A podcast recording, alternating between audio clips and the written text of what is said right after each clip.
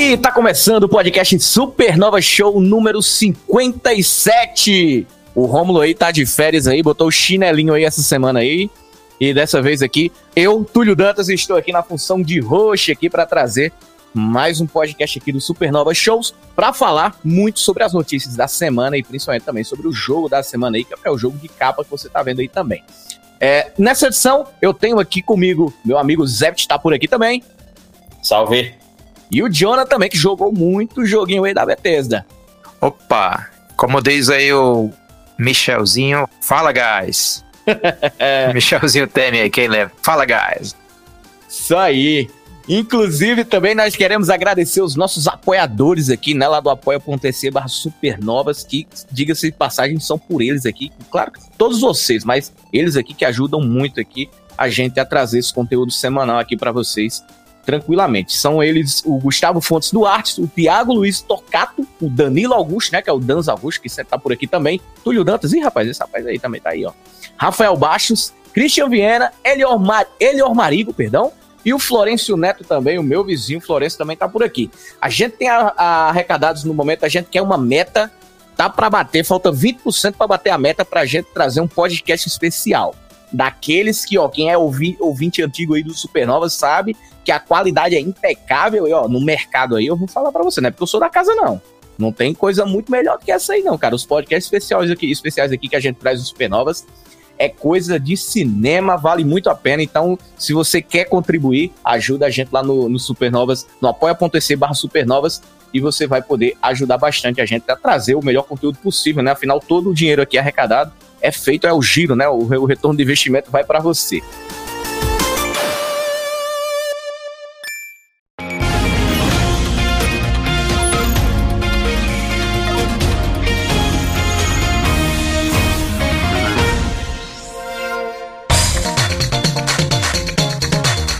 E vamos já para as notícias das semanas aí, né, pessoal? Que é o Pequenovas. Siga a gente lá no Twitter, SupernovasTV e acompanhe as notícias da semana que tá sempre fresquinhas lá, sem links e tudo perfeito lá para você dar o RT, comentar, dar o seu, o seu pitaco e tudo mais. E é exatamente isso aí que a gente também vai fazer por aqui, também dá muito pitaco.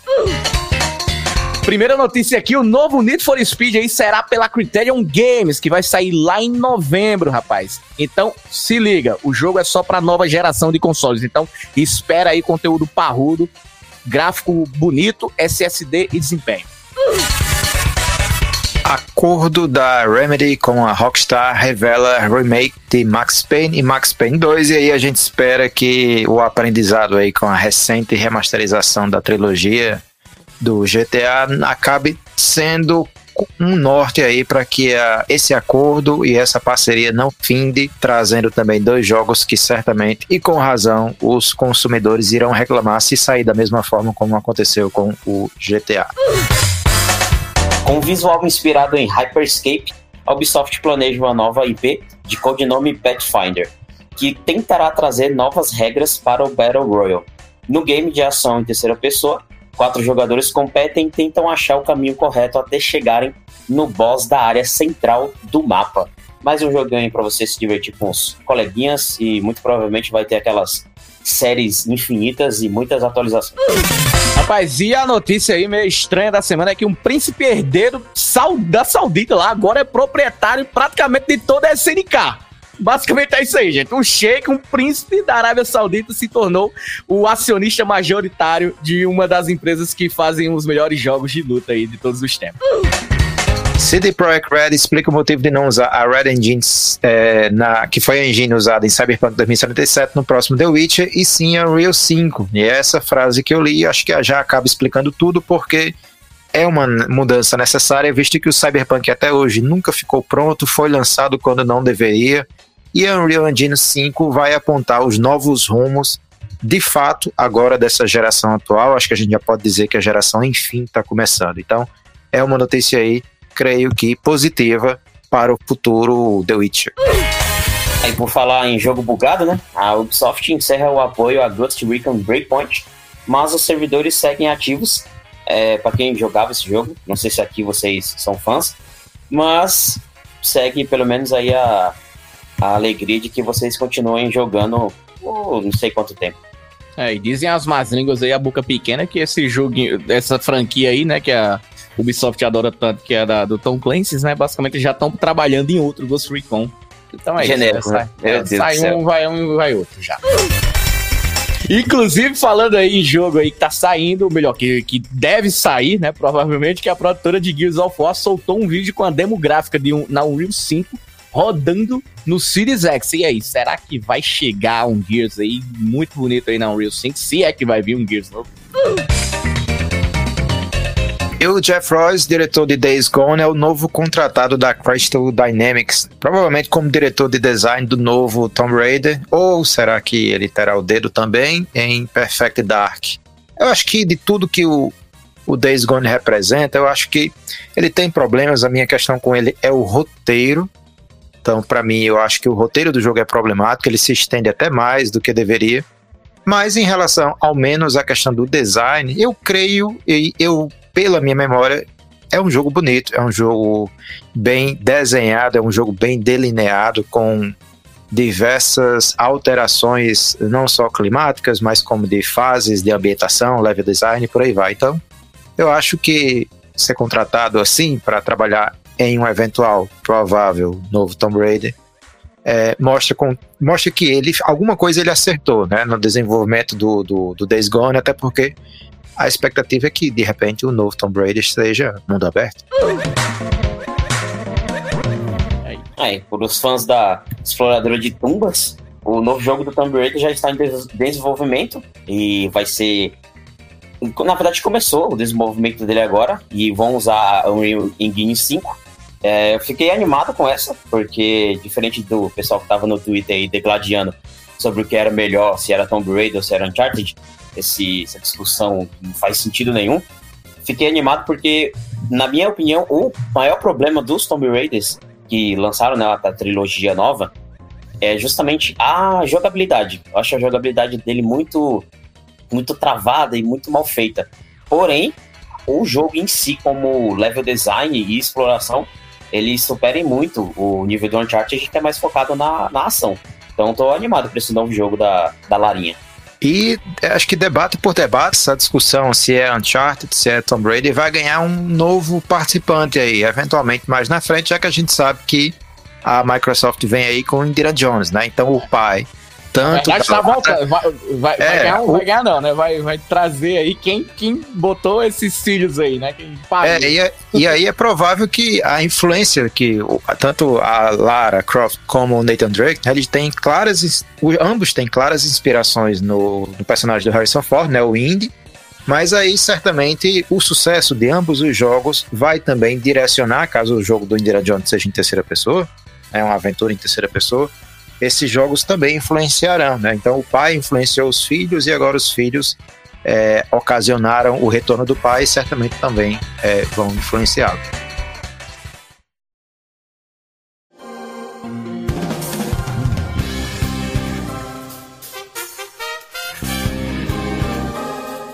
Então é isso, chegamos aqui ao fim do bloco do Pequenovas aqui, que não era as notícias da semana, mas isso aí não encerra aí, né, a, a, nossa discussão. Afinal, não tem como a gente falar de outra coisa aqui, senão é, a revelação, né, no caso, essa demonstração, e foi quase um showcase aí da Unreal 5 aí, que a gente teve um monte de notícias, um burburinho gigantesco, teve conferência, teve de tudo aí, muitas notícias relacionadas a várias empresas que estão declarando uso já na, na, na nessa nova engine aí da, da, da, da Epic, né, assim como já tem jogo jogo também que não será cross-gen. Então, a gente vai debater aqui agora só sobre os saltos gráficos, seja ele cross-gen aí e tudo mais. Porque é o seguinte, quando a gente viu aquela, aquela demonstração, né, do Matrix, né? Qual era o nome do jogo? Era Matrix, agora me fugiu da cabeça? The Matrix Experience. É, isso aí, né? The Matrix Experience. Rapaz, eu vou mentir pra vocês não. Eu sequer baixei pra jogar, porque eu vi tanto vídeo, eu já vi que tava bonito pra caralho. Eu falei, ah, beleza, é uma demo. Eu já vi muitas demos, inclusive, a, a, acho que foi da Unreal 3, ou foi da 2, não vou lembrar, que foi, que, que o Gears, o Gears of War foi a partir disso, né? Se eu não me engano. Era uma, uma tech demo de uma dessas, de uma dessas, desses motores gráficos aí da Epic, que se tornou, que aí veio, a, a tech demo era tão boa que veio aí, pariu, basicamente, que deu, deu origem ao, ao Gears of War. Então, realmente, assim, quem sabe também um jogo do Matrix aí, pra fazer com que a galera hype, né? Que puta que pariu, o filme não valeu a pena. Mano, Mas... é aquela, essa, essa, só, só uma sim, sim, essa demo do, do Matrix, é, eu lembro que quando saiu, é, fazia muito tempo que eu não via algo em um jogo de videogame, em que eu ficava por várias vezes repetindo assim, cara, não é possível que seja um jogo, tá ligado? Se, assim, que a gente sempre tem que ter o se, né? Depois de tantos problemas que a gente viu aí nos jogos que saíram, é, se todos os jogos feitos na Unreal tiver essa qualidade da demo do Matrix, vai ser um bagulho absurdo, pô. É, é, é chega a ser ridículo. É muito bem feito. É, é tão bem feito que, que chega a ser. Sei lá, parece mentira mesmo. É que nem no, no filme do Matrix, quando o Neo consegue começar a entender o mundo que ele tá, ele fica, cara, isso aqui não é possível, sabe? É, exato, é isso, exatamente. Eu fiquei tipo o Keanu Reeves lá. É, eu tô muito animado pra saber como que a, a CD Projekt Red, né, independente aí do que ela fez com Cyberpunk, como que ela vai trazer mais um jogo do bruxão nessa Unreal Engine, porque tem, tem potencial para ser um bagulho absurdo. É, no caso aí já é, né? Já, a, a, como a gente falou, né, várias empresas já, já declararam uso é, da Unreal 5 aí para desenvolver os seus próximos títulos e provavelmente o que foi mais é, falado, sem dúvida alguma, foi o, o, The Witcher 4, ou sei lá, o quarto título do jogo The Witcher, né, na verdade, já que a gente não sabe se vai ser um, um prequel, se vai ser uma continuação direta e tudo mais. Eu confesso que eu ainda não sei muito o que esperar, né, porque, pô, convenhamos, né, é, é. os caras mandaram literalmente só o amuleto ali, que não sei se era um gato, não sei se era um, um lobo, não sei se... não dá para saber necessariamente qual que é aquele amuleto, é, mas de qualquer forma a gente já pode até um pouco opinar também, um pouco como é que pode ser é, um The Witcher 4 aí já nessa, nessa engane aí. Fala, John. Eu não lembro, eu não sei se vocês têm conhecimento sobre, mas eu particularmente eu não lembro de nenhum jogo é,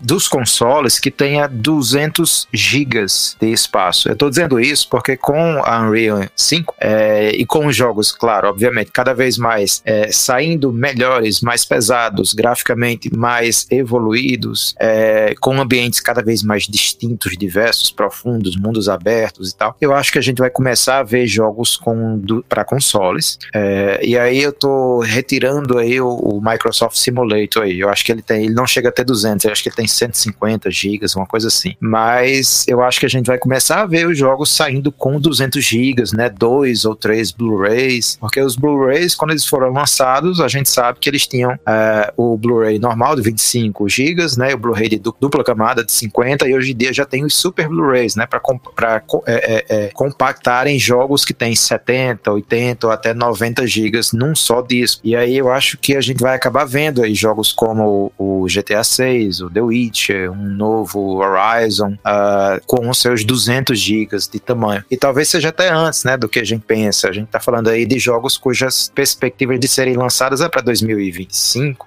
2026, mas aí eu acho que a gente talvez veja até antes, né, com o lançamento da Unreal e a gente já viu na internet, né, no Twitter, acho que foi o Geoff, Geoff Jeff Knightley que botou uma imagem no Twitter dele de uma série de empresas que já estão trabalhando com o Unreal 5. Então eu acho que a gente vai acabar vendo jogos com. E, e aí, assim, é, isso vai coincidir, aí eu faço, lanço uma outra perspectiva aí, que isso vai coincidir com o lançamento também das novas versões do Play 5 e do Xbox. Não sei se o Series S vai sair uma nova versão, eu creio até que sim, para Microsoft manter ainda o S e o X, mas aí a gente sabe que são videogames que têm 1 terabyte, no caso do Xbox, e o Play 5 ele tem acho que 850 né, gigas livre para instalação, então com jogos de 200 gigas, 150 gigas no mínimo, a gente vai ver jogos, hum, 3, 4, 5 jogos só que vão caber, e aí vai ser a hora da, das empresas lançarem máquinas com mais, mais de 1 terabyte de espaço. É isso. Ah, é, rapidão, só, só do Zé falar aqui, eu não sei se vai ser nesse estilo, sabe? Porque às vezes existe também a, o fator otimização, funciona muito, né? Então, é, o, o, o Flight Simulator já é uma parada que meio que né, é completamente diferente de tudo, né? Porque ele realmente ele simula de um para um a escala do globo terrestre. Então, e ele faz um streaming basicamente de um, de um mapa. Então, acho que é, a comparação não rola tanto, mas eu não sei, cara. Pior que não, sabe, João? Eu acho, eu chuto que eles ainda vão conseguir otimizar muito bem essa, essa parada do tamanho. Principalmente sabendo da, das limitações, por, por causa das limitações do, do, do, do, do dos espaços de armazenamento da, da, dos consoles. Eu, às vezes, eu acho que eu chuto isso, porque normalmente quando um jogo vem com muito, com muito pedindo muito espaço, ele normalmente é sempre jogos que tem a,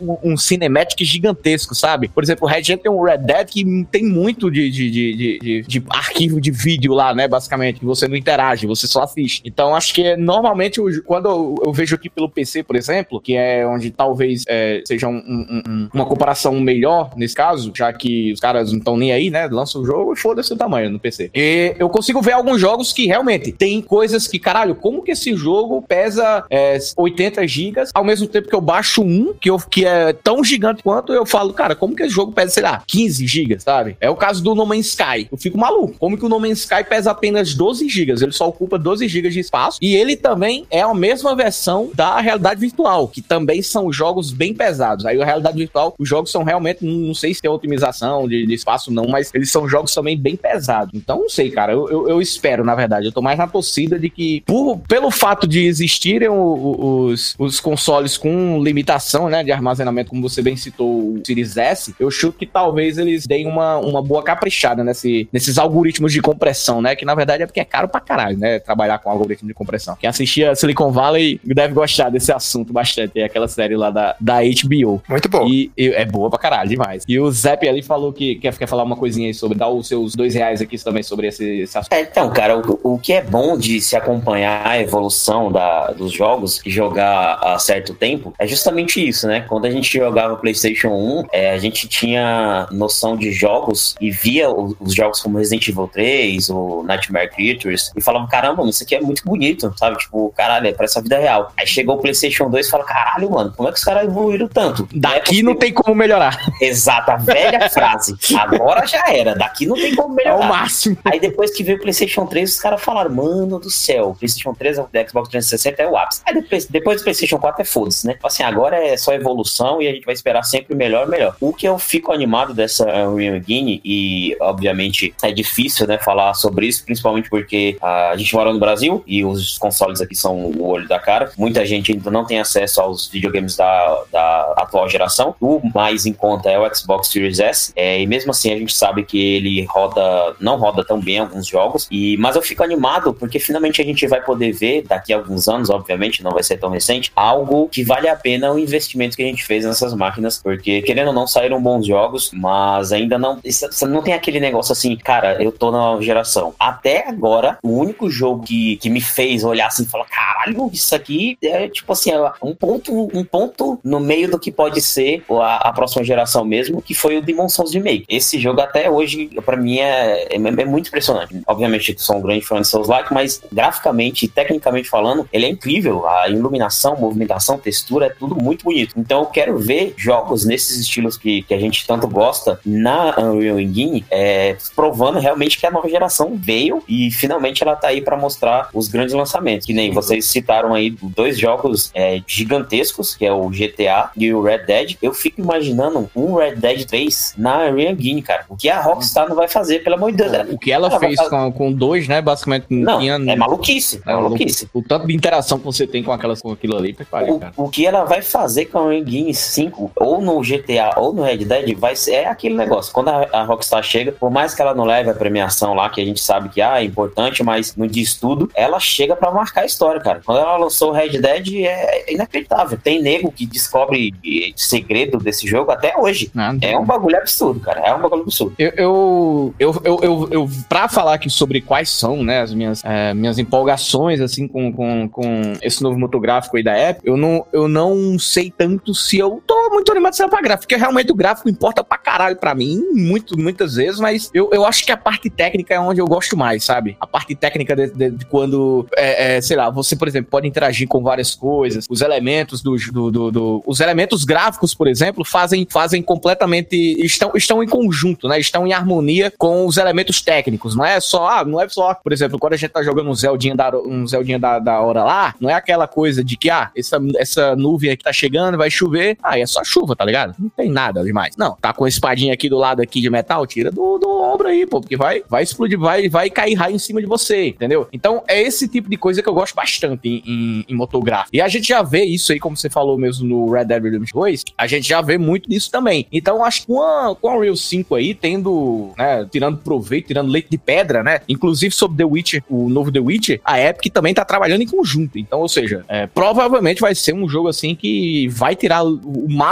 possível desse, desse motográfico. É, o Jonathan também quer falar um pouquinho sobre. A gente tava falando sobre compressão, e aí eu lembrei de, um, de algo engraçado. Vocês lembram quando o Skyrim saiu, não lembra? Uhum. Vocês lembram o tamanho do o tamanho original do Skyrim? Cara, eu, Cara, não eu, vou eu lembrar, lembro, não. eu lembro- eu lembro que eu demorei é, algum, um dia inteiro pra baixar. Não, não, o tamanho é, físico, HD, gigas. Não, não sei o quanto era o tamanho do espaço, mas eu lembro realmente que foi uma odisseia quando eu finalmente consegui baixar o Skyrim lá no. no, no- É, a internet, a internet A de internet 10, na 11 anos atrás também. Mas aí, se eu não estou enganado, e eu acho que eu não estou, é, o tamanho do Skyrim era uns 4, 5, no máximo 6 gigas. E aí, eu, eu tava lembrando dos, desse, desse poder de compressão dessa época em que o Skyrim saiu, e acho que vocês também estão cientes do Hassan Karaman, né, o turco lá, que todo mundo diz que é um efeito especial, é um bug digital, que na verdade aquele cara é o Kojima, e é aquele jogo Abandoned, né, é o novo Silent Hill. E aí vocês lembram quando ele lançou aquele, o, o,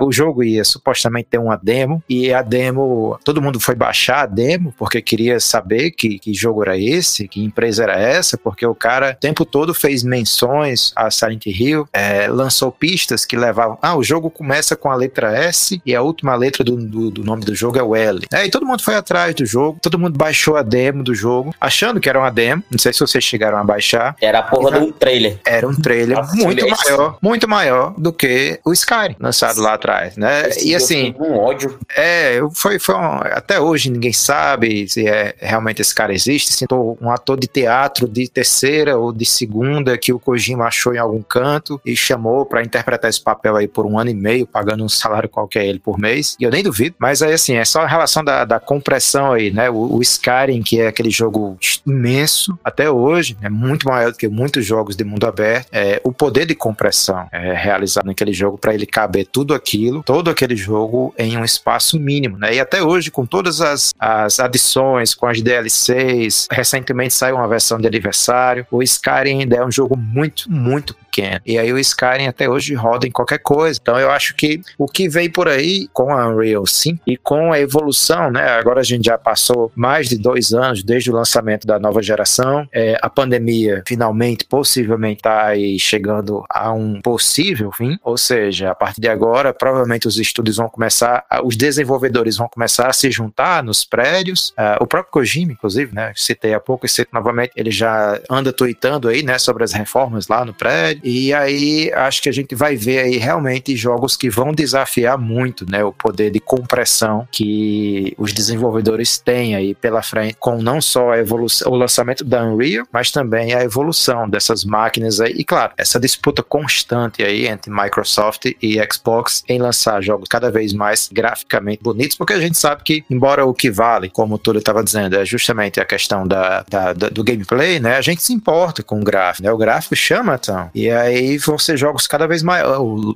o terceiro Last of Us, né? Deve sair algo de outro mundo. Então aí acho que, acho que vai, vão ser anos bastante interessantes nesse sentido aí. A indústria vai vivenciar mais pra frente. É, só pra gente trazer aqui um pouquinho algumas empresas que já estão trabalhando aí com, com, com esse novo motográfico, é, são estúdios como a 2K, né? Então tomara que a 2K esteja passando esses anos todos aí sem lançar um XCOM 3, esteja trabalhando exatamente no XCOM 3 aí na Unreal, é a única forma de eu, de eu perdoá-los por tanto tempo sem XCOM. Tem também a Ninja Theory, né? Também, que a gente já tem citado aqui. A Tencent, né? Que a cara, a Tencent é dona de tudo, né? Então basicamente você já pode esperar qualquer coisa vindo da Tencent. A Devolver, Obsidian, a CD Projekt Red também, que a gente já tinha citado, além também de outros gigantes aqui que estão lá dentro da, da- da- dos braços do- do- dos estúdios da, da Microsoft e do, da Sony. Mas tem alguns jogos já que foram inclusive anunciados, já tem trailer e tudo mais, que a gente não sabia até então, né, que era, estavam sendo produzidos na, na Unreal 5, mas é o caso de Ages of Creation, é aquele Black Myth, lembra que que é um macacão meio Souls-like, sei lá? Então teve também o Black Myth, tem o Dream House também, tem o Echoes of the End, tem o Legend of Mir também, que a gente viu o trailer, todo mundo ficou maluco, eu lembro muito bem. Tem aquele Redfall, que é o novo jogo da Arkane aí que fez o, o Deathloop. O Stalker 2 também, cara, que foi uma surpresa para mim, eu não sabia que, que estavam trabalhando o Stalker 2 é, no... no, no o, o, na verdade é o, meu que, não sei se vai ser algo novo, né,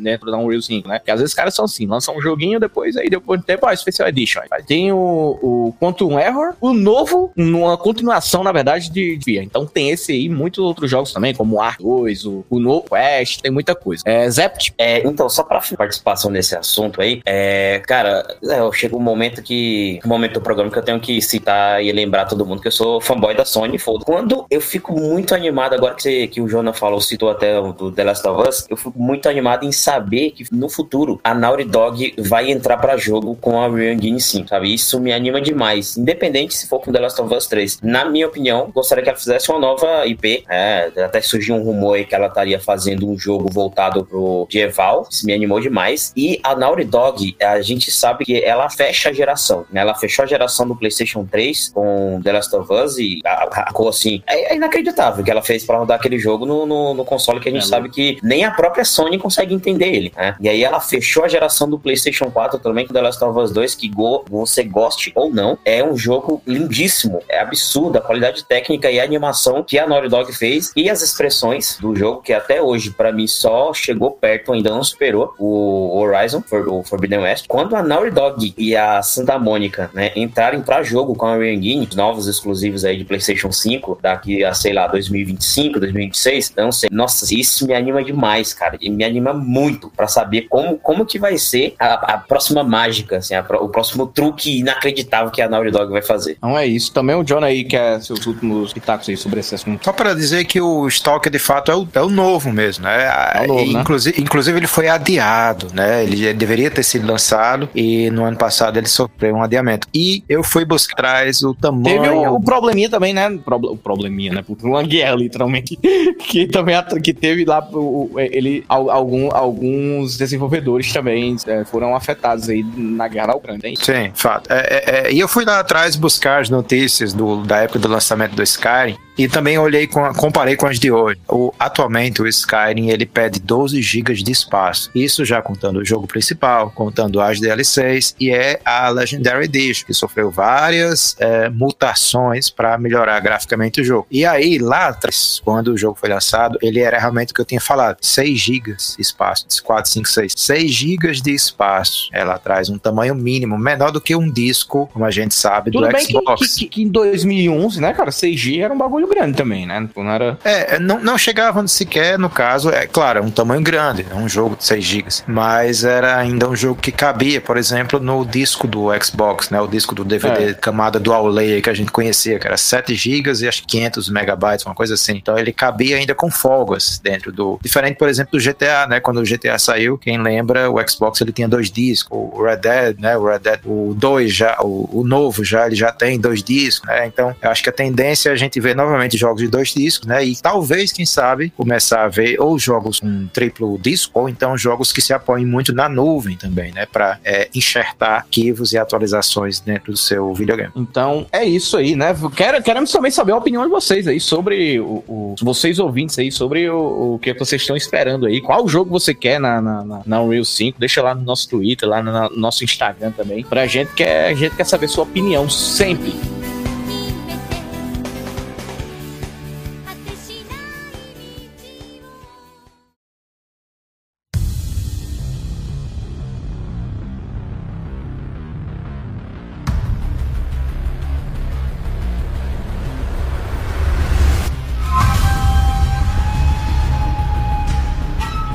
Passando agora, né? Vamos aqui para aquele bom e velho joguinho da capa aí, que a gente, sem dúvida alguma, sempre traz toda semana aqui um jogo que, cara, recém-lançado. Então, sem dúvida alguma, não poderia ser diferente. Ghost War Tokyo foi o jogo aí que fechou o mês de março, junto com o Kirby, né? Que a gente já trouxe também, inclusive, aqui. Se você não ouviu, vai lá ouvir. Foi o Supernova Show da semana passada.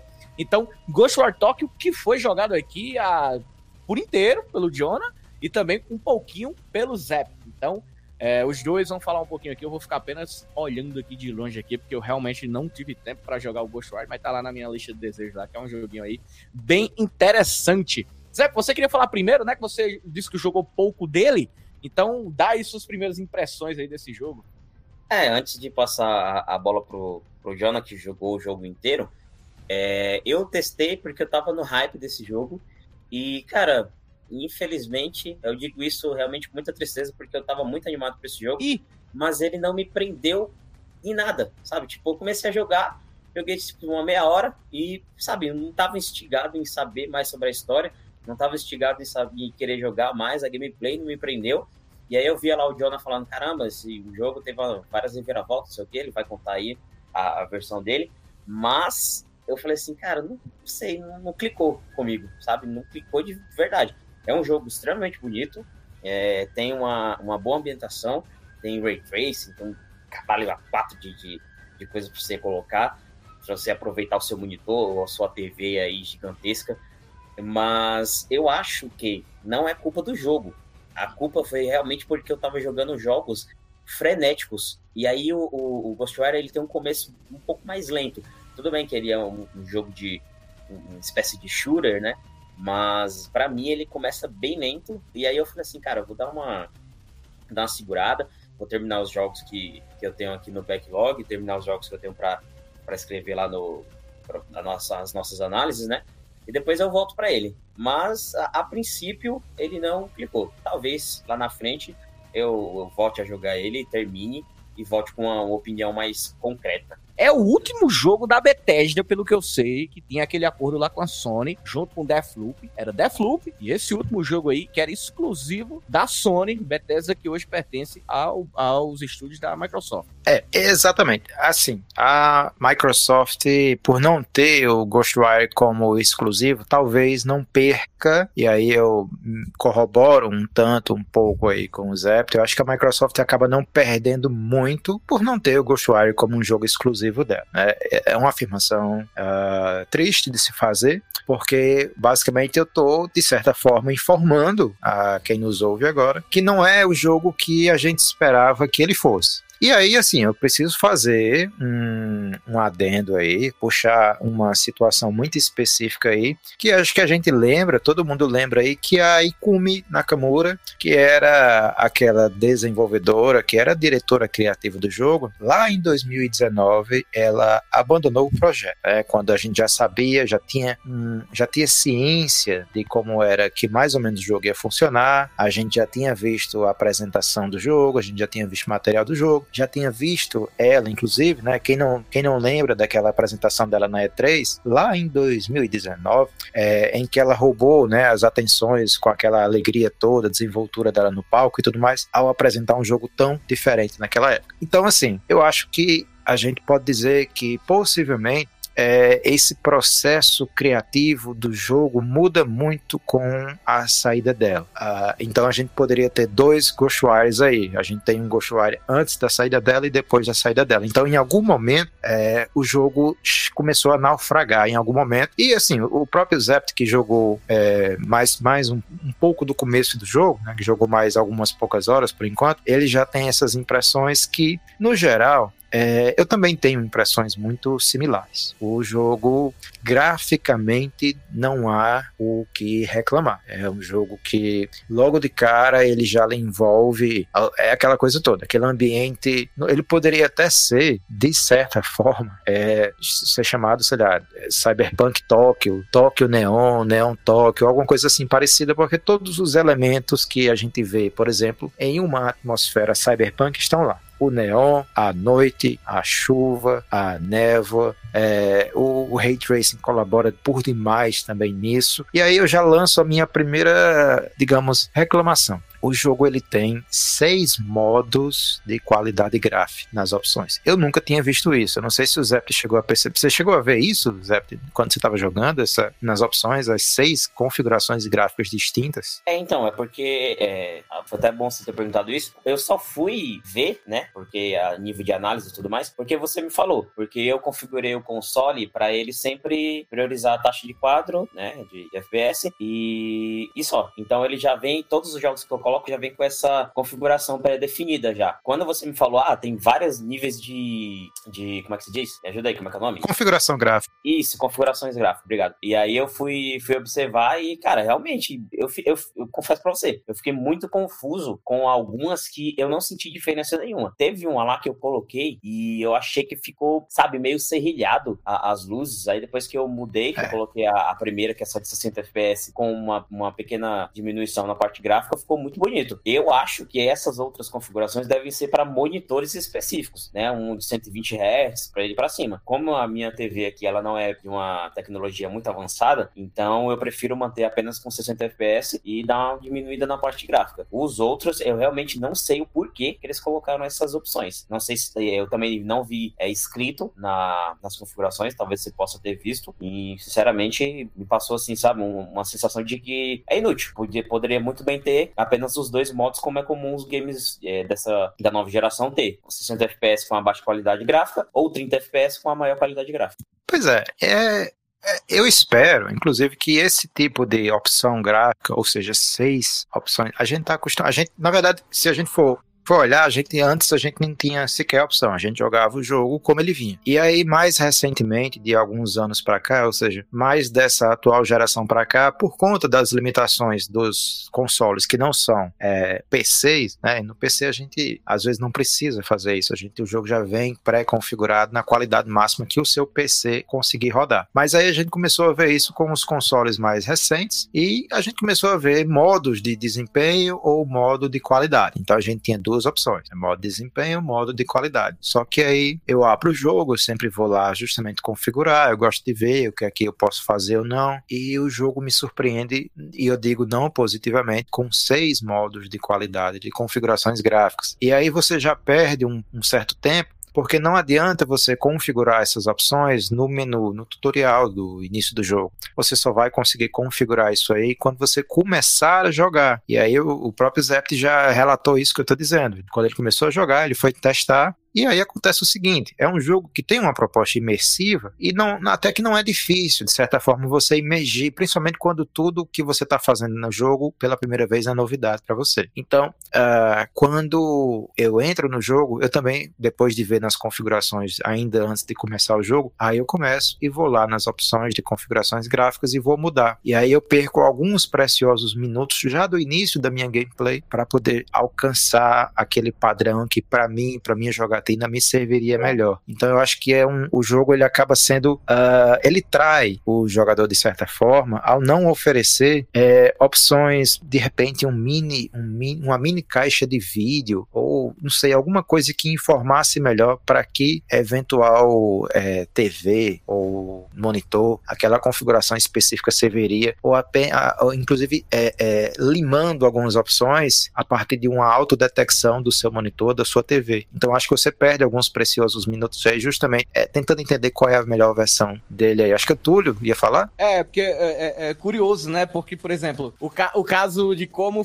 como funciona os jogos de uma. Cara, é incrível, né? O mesmo jogo numa plataforma para outra, o, o tipo de usuário, né? Por exemplo, vocês dois são dois jogadores que, que, que são consoles, né? É, pra, a plataforma principal. Já a minha é computador, desde sempre. E, cara, é, é, é, é incrível, porque, por exemplo, se você chegar para alguma pessoa que gosta de jogar no computador, é, isso que vocês estão falando é, é um elogio, vocês têm uma ideia de como funciona. E como as empresas precisam entender, né? A, qual o público que elas estão tentando encontrar, qual, qual o público está tentando atingir, né? Porque isso realmente num console, talvez, como vocês mesmos falaram, para vocês e provavelmente para a maioria das pessoas, seja um ponto negativo. E você, e meio que se você não educar, como, como o próprio Jonah falou, né? Que tipo, ó, educa, fala a forma melhor, como que como funciona. Ah, se é uma novidade, pode ser uma tendência daqui para frente, querendo ou não, cabe às empresas começarem a educar. Já no computador é o contrário, né, Jonas? A, a gente entra, antes de dar apertar new game, a gente vai lá nas configurações. Não tem jeito. O,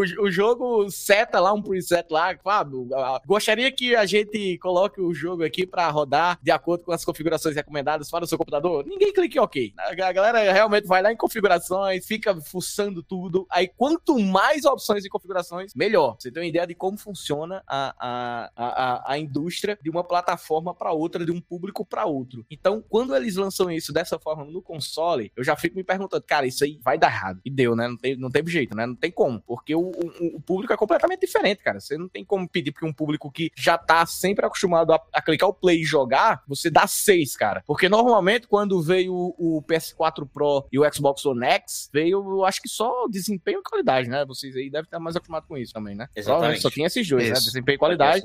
Isso. É até, é até agora, né? No caso, o, predominante, né? Mas será que isso aí vai ser meio que tendência? Talvez a- a- as empresas daqui pra frente possam fazer isso, né? De tipo, ah, te dar mais liberdade para escolher como configurar os gráficos do jogo e, e- e, consequentemente, afetar isso no desempenho no, no console? É, se, se essa tendência for permanecer, se o Ghostwire Tog for um- uma, a bússola a tecnológica da indústria daqui para frente, eu não duvido que em algum momento a gente esteja configurando como se for o console como se fosse um PC. Então aí vai, qualidade da grama, qualidade da, da, da- da draw distance. E eu não, não duvido que isso acabe acontecendo, É, né? só, só, rapidão, só pra quem, por exemplo, eu que não joguei e não sei como é que tá a situação no console, qual o tipo de configuração que tá lá, os presets, mais ou menos assim? É realmente nesse nível, assim, de tipo, você configurar a textura, o, o detalhe da, da, da água, da grama, sei lá, ou Não, só um a- preset meio, meio tipo, é, qualidade baixa, média, alta, sei lá? Não, não. É, isso aí já é justamente algo que eu tô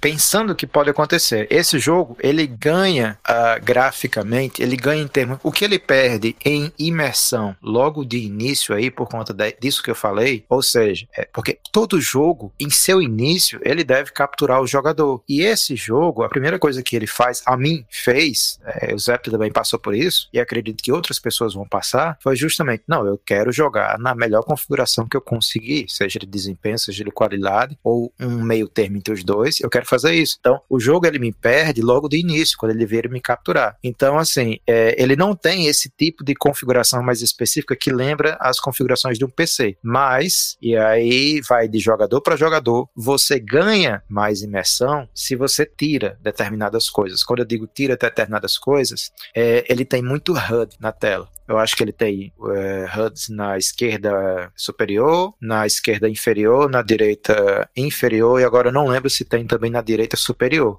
Mas- né? É tanta coisa. E assim, é uma cidade tão bonita. Né? O draw distance do jogo é muito bom. Você consegue enxergar. eh, você consegue enxergar numa distância que você, depois de várias horas, eu joguei, eu terminei o jogo com exatas 40 horas. Para não dizer que foi 40, foi 39 e 58 minutos. Ah, eu- quando eu subi em cima de algum, algum prédio, eu ficava me perguntando: será que essa cidade realmente tem esse tamanho todo? E eu já andei isso tudo. E de, e de fato tinha. Né? O draw distance não tá lá só para enganar a sua vista e fazer parecer que a cidade é maior do que é em termos de gameplay, ou seja, de onde você pode ir. Você realmente pode ir até onde você vê. Só que quando você vê tanta HUD eh, na sua tela, você acaba se desligando um pouco disso, porque a HUD é chamativa, né? Não é só o, o- a energia e o HP do personagem. Tem outras coisinhas que ficam na tela que você precisa prestar atenção, né? Porque tem os poderes, ah, tem o mapa, né? Tem a bússola e tal. Então, tem os objetivos. Então, ele preenche realmente todas as extremidades da tela e isso acaba por tirar, mais uma vez, você do jogo. Mas, em- por isso que eu digo, é, você ganha mais com menos nesse jogo. Então, se você puder, acreditem se quiser.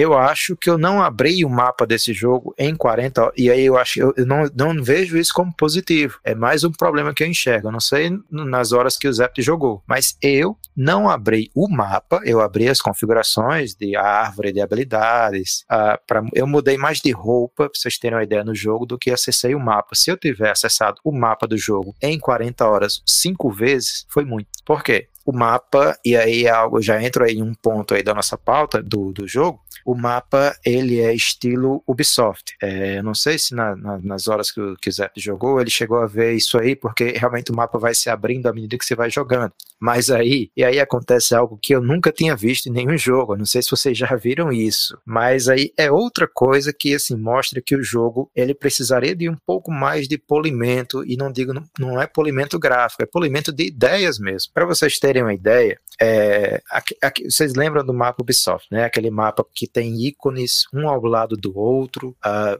vá na base tal, vá aqui, entregue isso, vá aqui a missão, uma side quest aqui, a missão principal aqui. tem planta tal aqui, uh, sei lá, tem um baú aqui, o mapa Ubisoft. Nesse jogo, no Ghostwire, além de o mapa ser lotado de ícones, existem ícones que ficam literalmente um em cima do outro. Ou seja, quando você passa uh, o seu cursor, seja o mouse no computador, ou seja o próprio cursor né, do stick do controle, no meu caso do PS5, pelo ícone, e você quer acessar um ícone, mas você não consegue acessá-lo porque tem um outro ícone em cima, o jogo, dentro do mapa, lhe dá uma opção de você apertar um botão para você é, fazer uma troca de ícone. Ou seja, eu quero acessar o ícone de baixo, eu tenho que apertar um botão para o ícone de baixo subir e o ícone de cima descer. Então, assim, eu acho isso é, de uma preguiça. É, de... ridículo, né? Pois é, é, é, é, pois é. é. O jogo, só que o jogo, né, Leona? O jogo não é um jogo já. Ele não foi feito por japoneses, né? Aparentemente. É, ele foi desenvolvido pela, pela Tango Gameworks, né? Inicialmente ele tinha a, a, a, Nakamura à frente, né? E a gente não sabe, não, nunca vai saber. ela alega que ela teve muita pressão, a saúde mental dela estava se corrompendo, mas algo me disse que isso é, são, são provavelmente diferenças criativas muito grandes. Esse porque jogo. Não, é porque normalmente, rapidão, só, só, esses jogos é, é, que a gente tem muito menu, muita interface que a gente precisa clicar em várias coisas para fazer uma ação simples, poderia ser um atalho, é jogo japonês, cara. Normalmente é incrível. Tanto de RPG, de, de, de, de JRPG, que a gente fica jogando, por isso que não tem jeito. Os caras estão em 1992 ainda fazendo o menu de jogo. Tem condição. Então, quando a gente vê, sei lá, um jogo ocidental que seja, né? A gente não tem assim, é meio a meio, né? Quase aí, quase um, um misto quente aí de, de, jogo ocidental e oriental, mas, porra, dá, realmente é, uma, é, é, é preguiçoso e, e, meio que deixa com você cansado, às vezes, né? Não tem jeito. É, a, a, minha impressão é a seguinte: a Nakamura, se a gente for olhar o currículo dela, ela trabalhou em Bayonetta, trabalhou em de, no The Evil Within 1 e 2, ou seja, jogos fechados, não eram jogos de mundo aberto. Eu vou me permitir chamar o Ghostwire de mundo aberto porque não tem como chamá-lo de outra coisa, né? Ele é uma cidade, ele é uma cidade aberta, né? Ele é a cidade de Shibuya, que é a cidade do jogo aberta. É, inclusive o fator turismo é muito forte nesse jogo, turismo e cultura, mas aí eu chego já lá. Ah, tendo trabalhado no Bayonetta, no, The, no Devil Within 1 e 2, né? Trabalhando como design desses jogos, é muito me espanta que logo quando ela passa a trabalhar como diretora criativa de um jogo, uh, do, do, talvez maior jogo então da, da, da, é, da Tango, né? E lançado pela Bethesda, muito me espanta é que ela saia no meio ou perto do fim do desenvolvimento do jogo. Então isso não é normal. Eu acho que são diferenças criativas mesmo que levaram à saída dela. E aí, a minha teoria é o seguinte: eu acho que quando a gente joga, a gente percebe isso, fica muito claro. O Tokyo, o, o Ghostwire Tokyo, ele era um jogo que possivelmente ele não chegaria até 15 horas de duração e o jogo foi inflado. Quando ela entrega, sei lá, uma primeira versão do jogo ou um material base do jogo e diz: Não, o meu jogo aqui, eu penso que com 15 horas ele seja o suficiente para você fazer a campanha principal e de repente fazer determinadas side quests. E então, quando você pega o jogo para jogar, é, você vê que ele tem uma, um excesso de, de side quests, um excesso de colecionáveis que são, em grande maioria, dispensáveis. E aí eu digo dispensáveis se uh, aqueles colecionáveis colecionáveis não, não integram-se à, história ou não fazem a gameplay avançar, né? O que é que esses colecionáveis do jogo apresentam? E aí é onde eles se tornam importantes. É, mas aí é algo que é importante não para o jogo, é importante para o jogador, mas não para o jogo. E acho que isso é problemático. É, os, a maioria dos colecionáveis, a extensa maioria dos colecionáveis do jogo, eles são colecionáveis para você saber um pouco mais sobre a cultura japonesa. Então você pega uma máscara, você pega uma, uma figura de barro, você pega uma calculadora antiga, você pega uma folha de um desenho da, da era de uma era de dois, três séculos atrás. E aí o jogo sempre apresenta, né, uma, uma legenda para contar um pouco sobre aquele item que você encontra. Mas aí isso em nada acrescenta ao jogo, acrescenta ao jogador. Então é basicamente você está dizendo assim, o nosso jogo ele é muito maior do que parece, porque você para completar 100% você tem que pegar tudo isso aqui. Só que isso não muda o jogo. São itens colecionáveis que você acha pelo cenário em todo canto. E nesse sentido é um trabalho muito, muito, muito repetitivo, porque é, esses, esses 100% que a gente busca, no fim das contas, eles talvez representem uh, ah, 25% de história principal e o restante é de coletar colecionáveis pelo mapa do jogo. Mas aí, uh, falando agora uh, um pouquinho sobre o, o jogo em si, né, a gente joga com o Akito Izuki, é o nosso protagonista, é, sem entrar muito no terreno dos spoilers, porque, enfim, tem muita gente que ainda não jogou. Uh, o Akito, ele é aquele estranho em um mundo que está se tornando, ou uma cidade que está se tornando cada vez mais estranha, né? Ele é uma pessoa que tem um objetivo principal na, naquele momento do jogo, que é visitar a irmã dele que está no hospital, mas aí algo inesperado acontece e a cidade ela é tomada por demônios. E aí logo de cara, vocês veem algo que eu achei muito bacana no jogo. Eu acho que o Zept chegou a ver, e aí eu aproveito só para perguntar ele, Zept, você chegou a ver em algum momento do jogo, uh, no meio da rua, ficando tudo, você tá jogando, aí no jogo começa a ficar tudo escuro e quando você olha, vem uma série de espíritos em marcha e passam por você. Você chegou a ver isso aí ou não? Vi, eu vi isso aí. Isso é você fez o quê? Você fez o quê? Eu fiquei só olhando mesmo eles irem embora. Você Cara, é tipo assim, eu não quero, eu não quero falar porque assim, eu não quero soar como se eu tivesse desgostado do jogo, entendeu? É, é realmente o jogo não me prendeu. Eu falei assim, cara, o que, que eu tô fazendo aqui, tá ligado? Mas é, essa, essa parte que você falou, eu vi. E uma outra coisa que eu queria falar também, ô Jonathan, eu não observei aquela sua reclamação dos pássaros. Não aconteceu comigo. Os tengus, você não percebeu, não? Não, então, eu, eu percebi os tengus. Você não sentiu, né? O barulho, o barulho. Sim, sim. Não, não não, é, não me incomodou, não. Ah, ótimo, então. Então foi, foi algo mais é, é, intrínseco da minha, da minha gameplay mesmo. Mas fale ah, da, da procissão fantasma. Pois é, é, eu, eu dei o nome disso aí antes de saber o nome disso aí, né? Porque eu fiz a mesma coisa que você fez a primeira vez. Assim que eu vi o que eu chamo de procissão fantasma pela primeira vez, eu acho que na pauta eu até chamei de, é, eu chamei de procissão espiritual, né? Eu depois mudei para procissão fantasma. Eu acho dois nomes bacanas, mas o nome real é Marcha dos Demônios. Depois no, no jogo em si eu descobri. Mas eu acho procissão, é, procissão fantasma, procissão, pro, procissão espiritual bem mais bacana. Quando eu vi a primeira vez, eu, que é isso? Tava rodando no mapa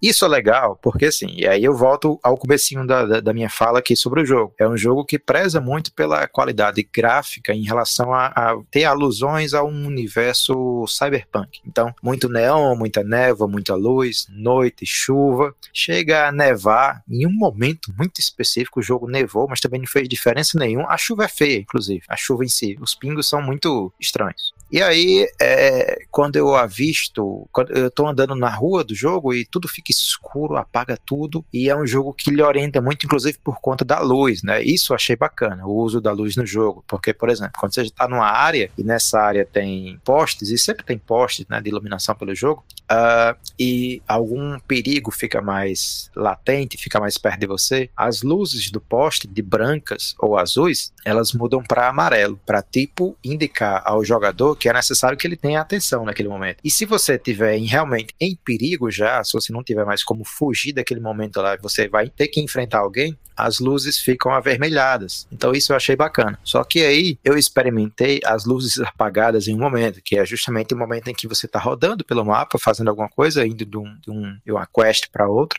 e uh, tudo apaga. Apagou tudo, ficou tudo escuro e do nada, em algum ponto assim do cenário, começa a vir uma névoa mais azulada, mais é, esbranquiçada e eu vou até lá para ver o que era. E quando eu vejo, aí na esquina passando assim, aí vejo a procissão espiritual, a marcha dos demônios passando. E a minha primeira reação, eu vou me esconder. E eu fui me esconder deles. Mas aí, quando você voltar a jogar, ou o Túlio for jogar, ou quem nos ouve for jogar, não façam como eu e o Zept fizemos. Não seja medroso. Vá atrás para você ver o que acontece, porque é ah, é legal. Não, fudeu pra mim. Vá atrás, vá atrás que é bacana o que acontece. Vá atrás dos espíritos, dos demônios no jogo, da marcha espiritual.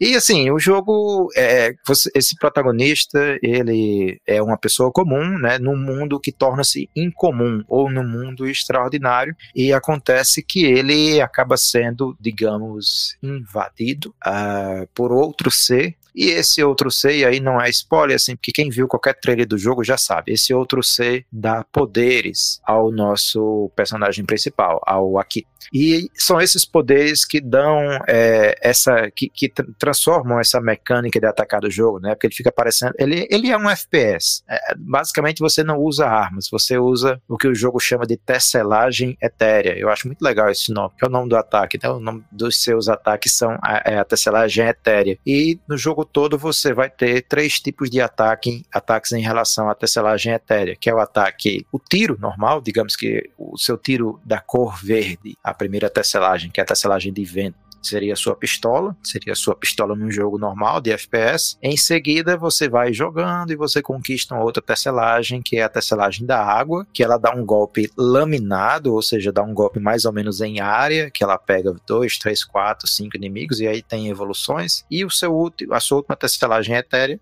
é a tesselagem de fogo, que se eu fosse comparar com qualquer outro FPS, eu diria, e eu acho que o Zé, se tiver jogado até conseguir a tesselagem de fogo, ele vai concordar comigo, uh, é, seria sua shotgun, né, a sua 12, porque é um ataque mais explosivo, de fogo. Então, basicamente, os seus três ataques principais são esses pelo jogo todo, né? Então é como se você tivesse três pistolas ou três tipos de armas, uma 12, uma shotgun e, sei lá, uma, um chicote, né? Que ataca em área. Uma 12, uma, uma 12, uma pistola e, uma, e, uma, um chicote que ataca em área. Ou uma lança, de repente. E você conta também, além das, dos três ataques de tesselagem etérea, você conta também com é, é, um botão de invocação, que o jogo chama de sintonia, que é quando você chega em determinado nível de força e você consegue apertar o L, no caso do PlayStation 5, o L3R3, e você invoca aí. É como se fosse o, o Spartan Mode do Kratos, né, no God of War. Então você tem um ataque muito parecido, aliás, um, um, um, um ataque extra, um ataque especial muito parecido, e você pega também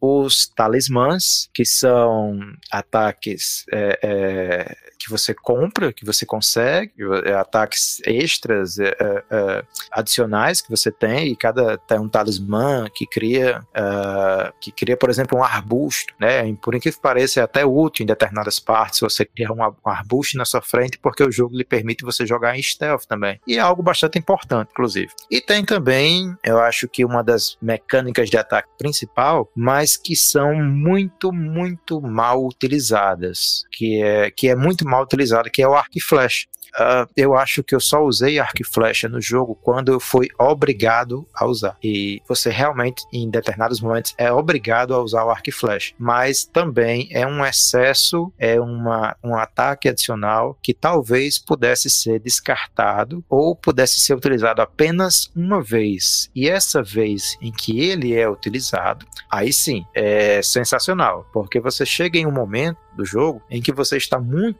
forte, muito, muito forte. E aí o jogo prega uma peça no jogador. Ele faz com que você fique temporariamente sem todas aquelas forças que você adquiriu e evoluiu ao longo do jogo. Ele deixa apenas com esse básico o arco e flecha. E aí sim, o jogo sobe, é aí que eu chamo de reviravolta, porque isso aconteceu comigo já com 10, acho que 10 ou 11 horas de gameplay.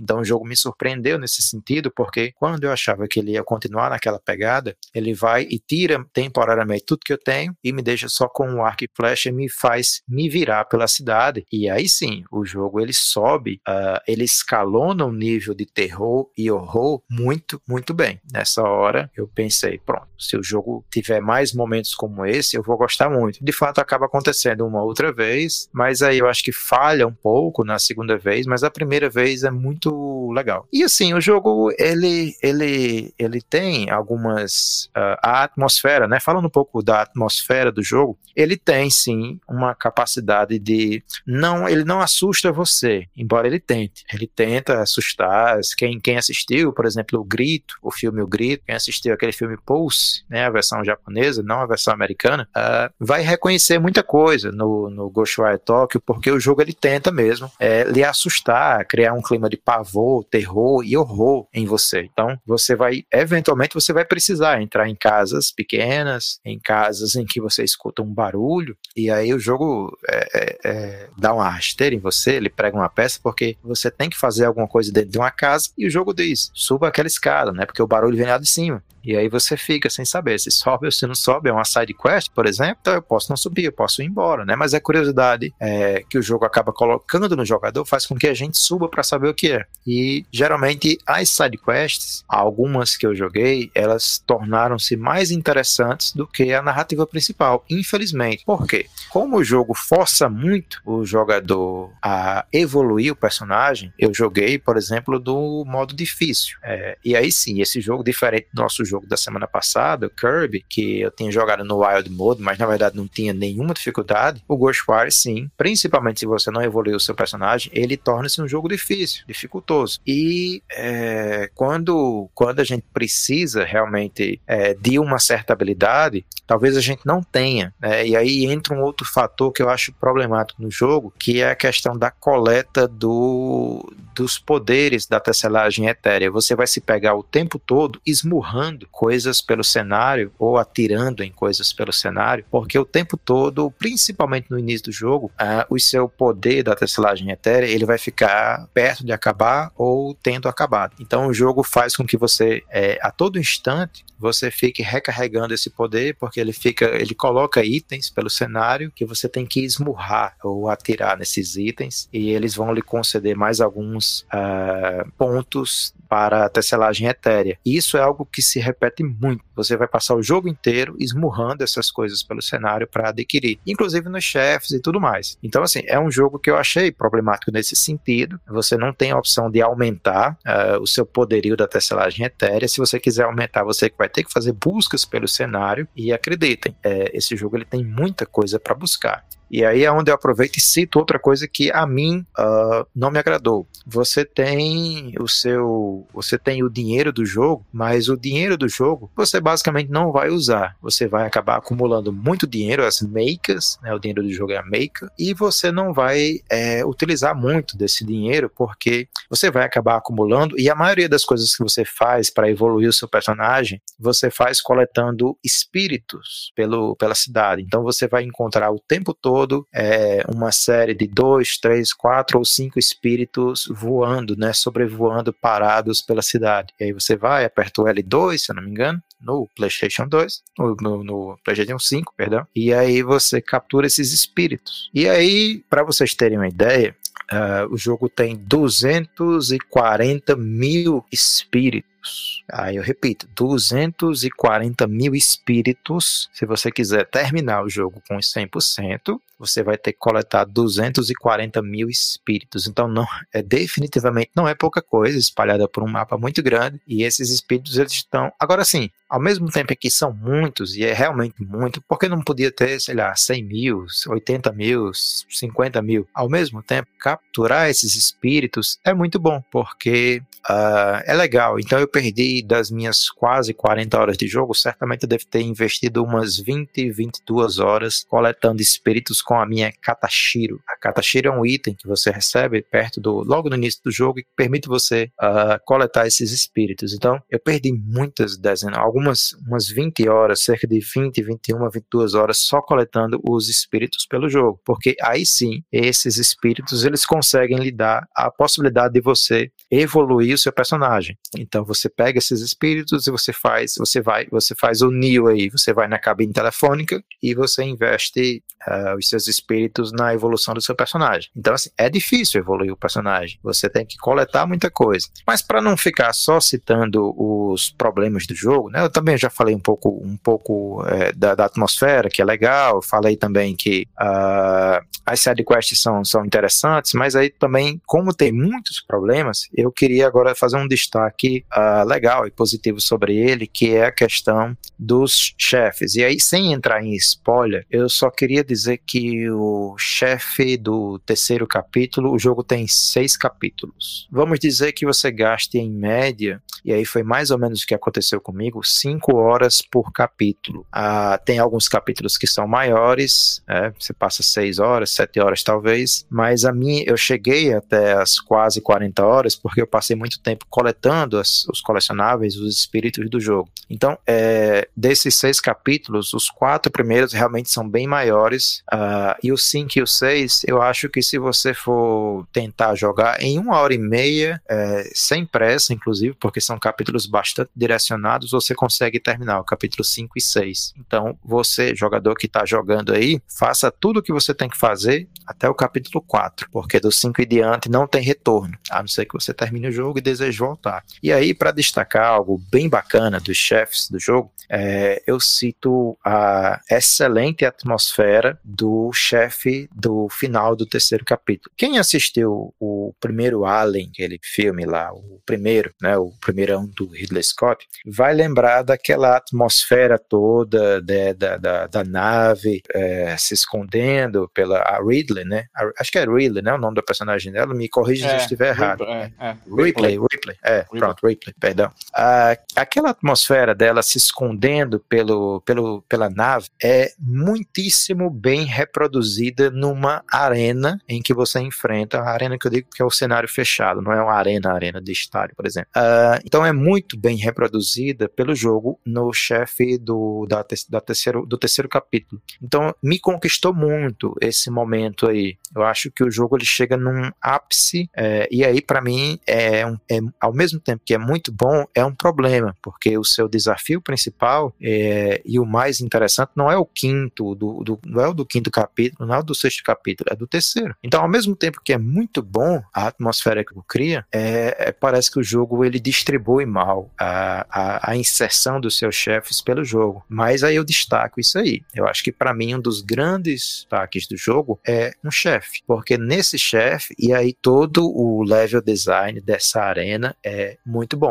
porque tem muita luz e aí de novo tem muita luz, tem muito neon, tá muito bem iluminado e à medida que você vai enfrentando o chefe a coisa vai escurecendo, vai escurecendo, vai ficando nível Silent Hill, porque até mesmo em alguns momentos a cidade chega a enferrujar, inclusive. A cidade tem enferrujar, parece que a gente está entrando em outro mundo e é só justamente um, um, bom desenvolvimento aí de level design com um trabalho gráfico é, muito bem feito, né? Nos assets, no cenário, enfim, do jogo e tudo mais. Assim, é, ao final das 40 horas, o que eu posso dizer é o seguinte: Uh, eu acho que aí eu acho que o jogo com a Nakamura ele teria sido um outro. Eu acho que a Nakamura certamente deve ter entregue algo menor, como eu tinha falado anteriormente, e houve uma pressão do estúdio para dar uma largada no tamanho do jogo. Essa largada do jogo, é, essa inflada no, na jogatina, eu acho que prejudica muito porque o jogo torna-se muito repetitivo, é, você acaba sempre fazendo a mesma coisa, e com a exceção é, da coleta dos espíritos, o tempo todo você está fazendo coisas inúteis no jogo. Por exemplo, tem, tem uma,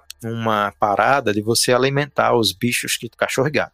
É, é, quase sempre é quase sempre o mesmo gato e é quase sempre o mesmo cachorro. Então é, você encontra gatos e cachorro pelo cenário. O gato ele só serve para fazer comentários cômicos, você não tem nenhuma interação diferente com o gato, a não ser apertar o L2 para ver, para ler os, apertar o quadrado, na verdade, que é o botão que permite com que você leia os pensamentos dos bichos, dos animais, e quando você aperta o quadrado, você lê o pensamento do gato, o gato solta uma piadinha, pronto, é isso. E o cachorro, você lê o pensamento do cachorro, você dá um, um, uma comida, e o cachorro ou dá moedas em troca, ou aponta alguma coisa no cenário para você, pronto. Mas eu acho que eu fiz isso nesse jogo cerca de 100 vezes, porque você precisa. Uh, eu sempre fazia isso esperando que a interação com os animais me desse alguma outra coisa mais legal. Mas dessas cerca de 100 vezes ou mais de 100 vezes que eu fiz, eu acho que teve duas ou três coisas que uh, foram realmente úteis para mim na minha jogatina, que mudaram um pouco o rumo da história. Fora isso, é realmente um jogo muito inflado, um jogo bastante repetitivo, com alguns momentos muito bons, com problemas de mapa o mapa para mim realmente é descartável. Como eu disse, eu joguei o jogo praticamente inteiro usando o mapa 5, 4, 5 ou 6 vezes apenas. Os inimigos não têm muita variação, é, são aqueles homens de terno, né, os Salarymans, Salaryman, uh, e depois só variações, né, de outros homens de terno, mais gordos, mais baixos, mais altos, e outras inimigas mulheres também. Então, também é um jogo que não tem muita variação de inimigos. Às vezes as side quests são melhores do que a trama principal. Então, é um jogo que eu acho que ele não tem problemas gráficos, mas ele tem problemas de ideias. Eu acho que tem muita ideia sobrando, faltou um polimento de ideias e não um polimento no gráfico. E certamente a gente poderia estar diante de um jogo bem melhor uh, se o jogo tivesse sido melhor polido em relação a esse excesso de ideias. Então, uh, o clima de terror, inclusive, só para ir finalizando,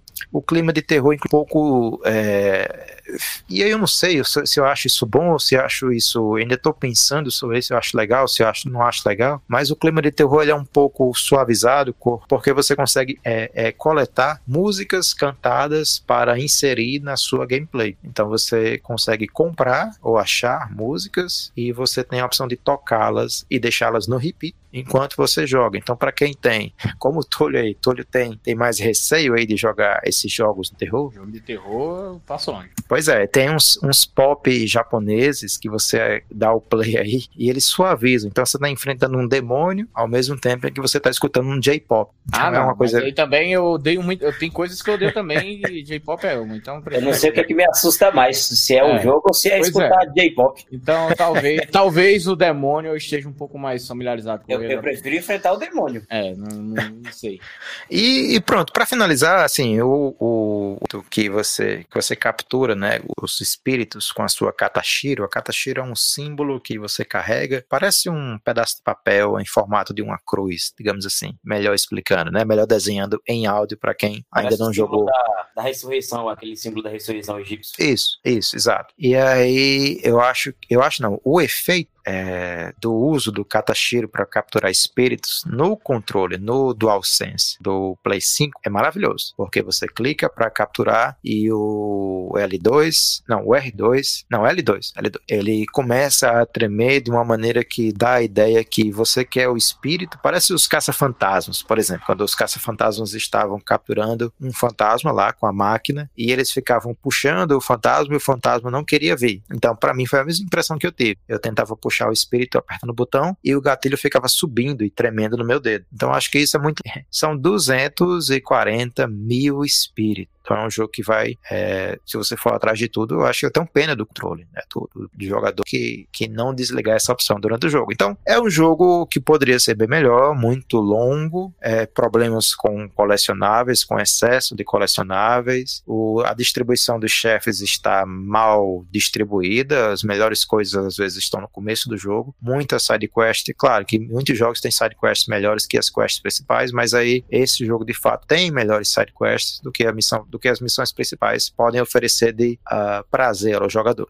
É um jogo muito repetitivo, basicamente todos os prédios são iguais, uh, os animais são iguais, uh, e o que realmente é diferente é a forma como o jogo valoriza a cultura japonesa. Aí sim, são muitos itens colecionáveis para você se perder nessa história, na história da cultura japonesa, mas aí, como eu disse, isso não acrescenta ao jogo, acrescenta a formação cultural do jogador. Então, é esperar aí os números de vendas para saber se esse jogo ganha ou não, eventualmente um dia uma continuação. Então, sobre o Ghostwire Tokyo da minha parte, era isso. Então, é isso aí. Ghostwire Tokyo aí para você que se interessou, né, por, eh, por essa, é, por, por essa é, iniciativa, né? Porque basicamente foi uma, uma, uma, nova IP, né, da Bethesda que trouxe para o um mercado e tudo mais. Não sabemos se terá, teremos mais jogos aí dessa franquia e tudo mais. Mas para quem se interessou pelo, pelo, pelo lore do jogo e tudo mais aí que o Jonah citou aí a fundo, é, tem um, um, um, prólogo que é uma visual novel que tá gratuita. É gratuito para você jogar um prólogo via visual novel mesmo do jogo, que se chama Ghostwire Tokyo Prologue, Prologue, né? O prólogo tá lá disponível no, na, na PSN, para PlayStation 4 e PlayStation 5, e também no PC, lá na Steam e na Epic Game Store. Então, para quem se interessou pelo jogo, ou pelo menos pelo lore, e quer saber um pouquinho mais, quer entrar já nele agora antes de comprar, pretende esperar aí pra uma promoção e tudo mais, mas quer ter um gostinho do que pode ser o Ghostwire aí, você pode jogar o, o, a visual novel, né? Que é, tá gratuita, então provavelmente aí no dia, no fim de semana aí, você já consegue finalizá-la.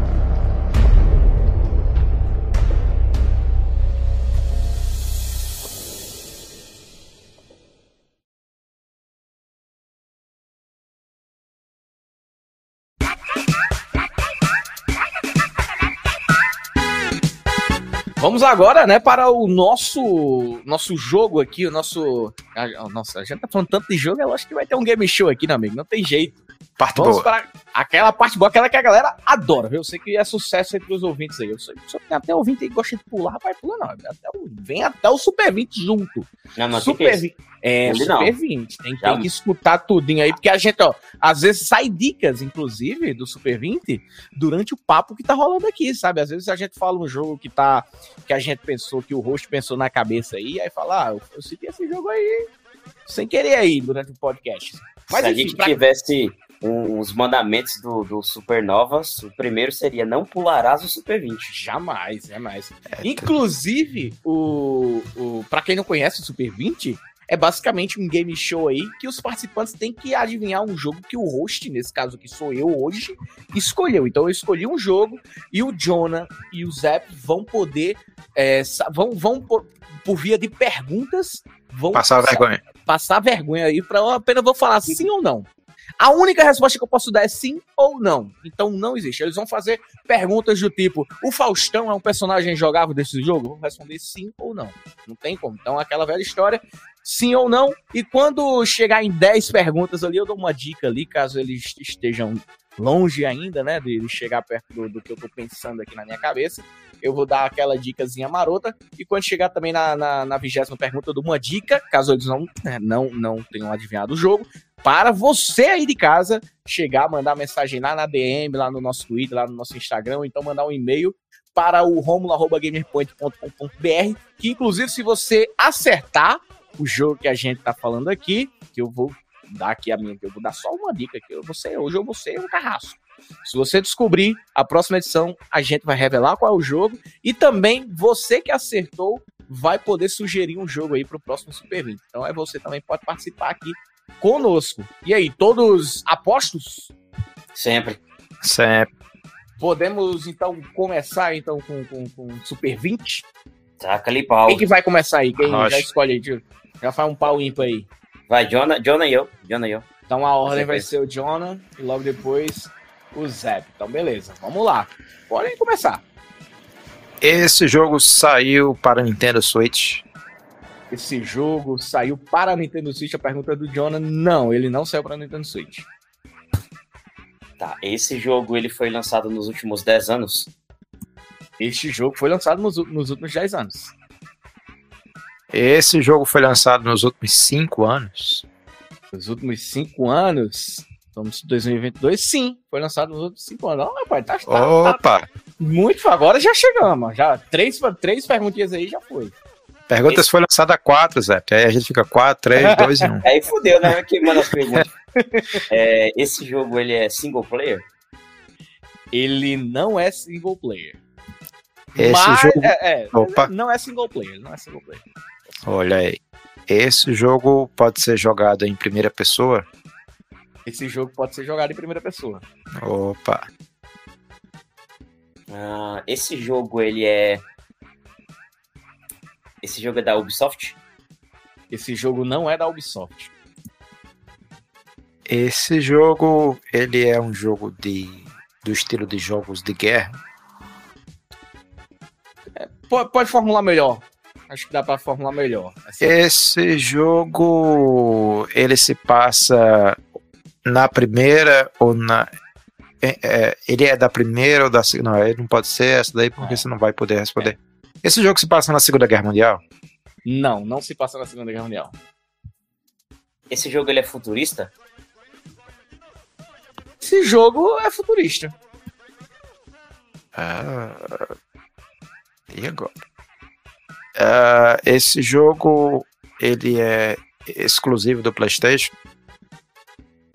Esse jogo não é exclusivo do PlayStation. Ah, Esse jogo teve diversos problemas no seu lançamento? Esse jogo teve, teve problemas no lançamento, sim. Esse jogo de É, gran- Rapidão, só que a gente chegou a 10 a, a, 10, a 10 perguntas. Já, acho que é o momento da dica aqui, né? Talvez ou não. Acho que vocês estão bem, né? Vou deixar pra dar a dica na, na 15. Vocês estão bem, estão indo bem. Esse jogo, agora eu vou matar. É agora. Nunca mais vou passar vergonha. Esse jogo, ele se passa, digamos, em 50 anos no futuro? Cara, 50 anos. Agora, peraí, deixa eu fazer as contas aqui. Cara, é, não, não. 50 anos, não. Ixi.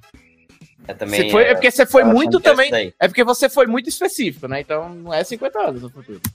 Deixa eu ver aqui, deixa eu eliminar essa daí que o Jonathan tá achando que é. Esse jogo, ele é da CD Projekt Red? Ele não é da CD Projekt. Ah, esse jogo, ele tem elementos de RPG? Ele tem elementos de RPG. É, Eu vou dar a dica aqui, eu vou dar. dar- Ah, tá. Agora, como é que minha dica é? Assim, o trailer dele teve uma expectativa gigantesca até chegar o trailer ali. Foi muito falado, né? Hum. Então, galera que gosta de The Office, por exemplo, aí tem uma musiquinha aí que uns personagens de The Office tocam, que a galera também pode lembrar desse trailer. Ó, então, porra, já, já, já entreguei, viu? Já entreguei. É, só me fala uma coisa que eu não tô acompanhando aqui a atualização da, da pauta. Vou, vou É. dar a resumida. Qual que, Ah, tá, beleza. o que foi. Ele não é um jogo do Nintendo Switch. Ele foi lançado nos últimos 10 anos. Também foi lançado, claro, nos últimos 5. Ele não é um jogo single player. Ele pode ser jogado em primeira pessoa. Ele não é um jogo da Ubisoft. Ele não é, ele não é um jogo na Segunda Guerra. Sim, ele é futurista. Não, ele não é um jogo exclusivo da Sony.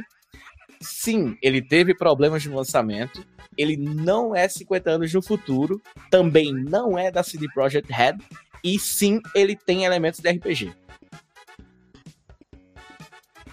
Tá, esse jogo, ele é somente multiplayer? Sim, você pode só multiplayer. Ah, só multiplayer? Ah, esse jogo. Vou fazer uma pergunta bem aleatória para matar um outro aqui, mas eu já acho que não é ele, mas enfim, vou gastar meu cartucho. Esse jogo ele não é da Square. Esse jogo não é da Square. Ah, esse jogo. Caramba, eu vou fazer uma pergunta muito específica. Esse jogo, ele tem um ano no seu título? Um ano no seu Twitter. Sim, ele tem um ano no seu. Eu acho que eu já matei já. Foram até agora é, 4, 8, 16 perguntas. Tem mais 4 ainda. Ah, esse jogo. Ele. É, agora complicou pra mim. Esse jogo, ele. ah, tem alguma continuação? Ele ainda não tem uma continuação. Vou, ver, vou firmar aqui pra ver se é o que eu sei mesmo. É, esse jogo, ele é da EA? Ele não é da EA. Pô, caralho!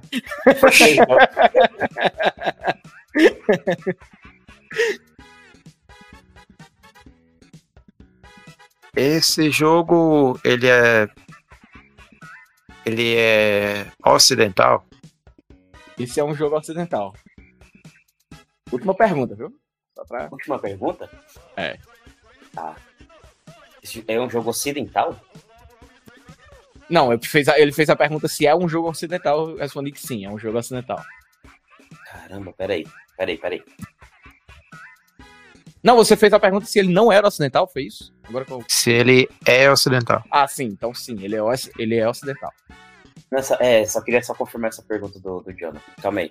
Peraí. É, eu vou, quer que eu dê de novo um panorama de tudo? Fa- Faz aí um resuminho rapidão. Ele não é um, ele não está no Nintendo Switch. Ele não, ele foi lançado nos últimos cinco anos. Ele não é um jogo single player. Ele pode ser jogado em primeira pessoa. Ele não é um jogo da Ubisoft. Também não é da Segunda Guerra. E sim, ele é futurista, porém não é exclusivo. Teve problemas no lançamento. Não se passa 50 anos no futuro. Não é da CD Projekt Red. Ele tem elementos de RPG. Sim, ele só foi. Ele é, só tem como ser jogado multiplayer. Ele não é da Square. É, ele, ele não tem só um ano, foi lançado. É, ele também ainda não tem continuação, não é da EA e também ele é ocidental. Caralho, mano, agora é realmente. Lembra, né, não. que eu falei, ó, o trailer dele assim ficou um hype assim, tipo. Vou dar outra dica aqui do trailer: foram 24 horas lá, uma tela e a galera guardando o trailer, sabe? Caralho, velho. Eu não vou lembrar Muita porra. expectativa, muita expectativa pra esse jogo aí. Foi um pico de mais de 100 mil pessoas assistindo ao mesmo tempo esse trailer. Oxi, ô louco. Isso foi loucura. Cara, peraí, peraí, peraí, peraí. Cara, eu não vou saber, não vou saber. É, Hoje, realmente, daí eu não vou repetir o que eu fiz na, na edição passada, não. eu vou perguntar aqui, é, esse jogo... Peraí. Caramba, muito aleatório. Esse jogo... Peraí. Caralho, mano. Esse, ó, peraí. Então, vou perguntar agora só pra matar mesmo. Esse jogo, ele tem na sua, na sua, eh, na sua saga, ele tem mais de cinco jogos? Na sua saga ele tem mais de 5 jogos? É. Deixa eu ver Não. aqui. Sim, ele tem mais de 5 jogos. Oxe, mas eu não tinha perguntado se ele tinha continuação. Não, você perguntou se ele tinha continuação. A partir, Ah, tá. entendeu? Ah, tá, tá. É aquela velha história dele. de como A foi formulada a pergunta. É. É. Hum. Aí eu até Não falei, eu falei não. dele, né? É, eu ele falei não, último. ele ainda não tem continuação. É, então, é, realmente eu não sei qual é não, cara. Hoje vai ser difícil. Ele tem cinco jogos, sim. Eu vou fazer as minhas pesquisas aqui pra tentar fazer o meu chute, mas hoje eu não acerto não. Dá, vocês podem chutar aí, então. Podem tentar. Agora já terminou, né? Vai ficar para os ouvintes. Mas se quiserem, podem tentar, o- podem tentar aí chutar. Vai Vai lá, tentar. Um Tá, chute pra cada. Aí qualquer coisa eu. Aí quando vocês derem o Assim, seu deram. chu- o chute de cada um aí, Foi, eu vou lá. e falo qual que foi, qual que é o jogo. Assim, é, Ah, vocês eu, como sempre, eu tô aqui só pra passar vergonha quando chega no Super 20. Então, até hoje, o máximo que eu cheguei perto foi chutar Final Fantasy XV, quando na verdade era o 7. Então, eu errei por oito jogos. Então, eu continuo, acho que sem saber qual era o jogo. Eu pensei aí em um que uma pergunta minha descartou, em outro que o Zé perguntou, a pergunta dele também foi descartada. E eu vou chutar um que não é, aparentemente, já que acho que uma das perguntas foi que se ele tinha ano no título. Então eu vou chutar aqui um que eu sei que não tem ano no título, mas eu vou chutar porque é a única ideia que me ocorreu aqui. Ah, Deus Ex Human Revolution. Não, não é. Que ele Não é? também é, ele é single player esse aí, né? É, e também é da Square, né? Então foi descartado lá atrás, mas é porque realmente eu não consegui pensar em outra coisa. Eu também tô sem pensar em outra coisa. Cara, eu vou chutar qualquer um aqui. Eu vou chutar o, o Battlefield 2042, que era o que eu achava que era. É o meu chute, que eu realmente não sei. Não sei qual é esse daí. Como foi Battlefield? O Ah, não. 2042. Não é, não é. Só pra, só pra dizer que eu não falei nada. Não é, eu tava aqui anotando aqui no- novamente aqui o quais, quais, o, quais É, achava-. Achava que era ele também em um momento, mas quando você descartou que não era É. da EA, então Então eu vou, vou aqui, off aqui rapidão, pau- pausa na edição aí pra falar pra vocês qual é, pra os, os dois aqui qual, qual jogo é. Manda lá ADM no Twitter, no Instagram ou no romulo.gamepoint.com.br lá no e-mail. Se você descobrir, a gente vai revelar qual qual o jogo, né? Lógico, na próxima edição. E você também pode sugerir um jogo aí pra gente jogar no próximo Super 20 aqui. Então, fica com vocês aí, galera.